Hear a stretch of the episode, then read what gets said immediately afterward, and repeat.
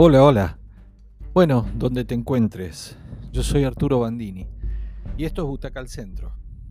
Hay una serie inglesa muy nueva que se estrenó en mayo. Se llama Steel Town Murders, los asesinatos de ese barrio industrial.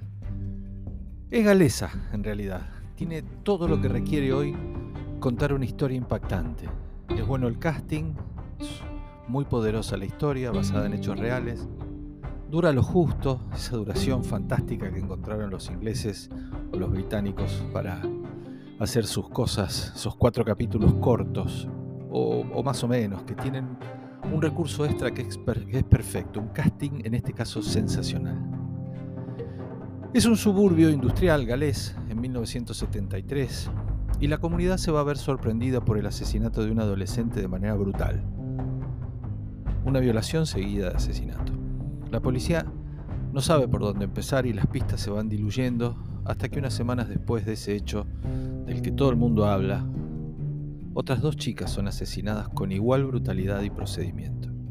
Aunque parezca increíble al tratarse de dos ciudades linderas, pero con cuerpos de policías diferentes, los casos no se van a vincular y los esfuerzos van a ir por separado. Ese nudo es el que se comenzará a desatar más de 30 años después, cuando un trabajo muy minucioso y fortuito del laboratorio forense descubra que el semen de los rastros en los tres cuerpos es el mismo.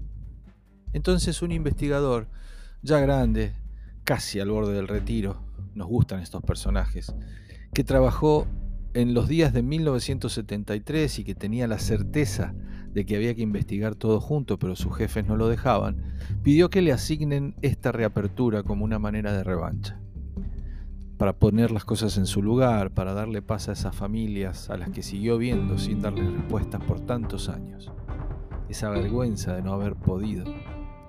La serie es excelente, porque todo el tiempo tiene que ir a 1973 para que entendamos los hechos, lo que rodeó a los hechos, y lo hace recurriendo a unos actores excelentes que logran captar el carácter de sus personajes cuando eran mucho más jóvenes, lo que le agrega a la serie un dato de gran relevancia. Cuando la imagen se pone en los colores sepias, en los peinados y en los vestidos y en el ambiente de comienzo de los 70, es tan creíble que parece que estamos ahí.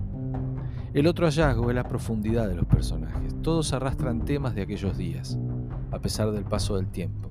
Todos intentaron convertir la frustración y el dolor en otra cosa, pero no todos lo lograron.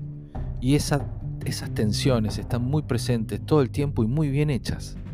El dolor, como que esas familias que perdieron a los suyos quedaron de alguna manera clavadas en, en esos días, y lo insoportable que es no saber qué pasó, no tener idea, tener conjeturas, pero no saberlo.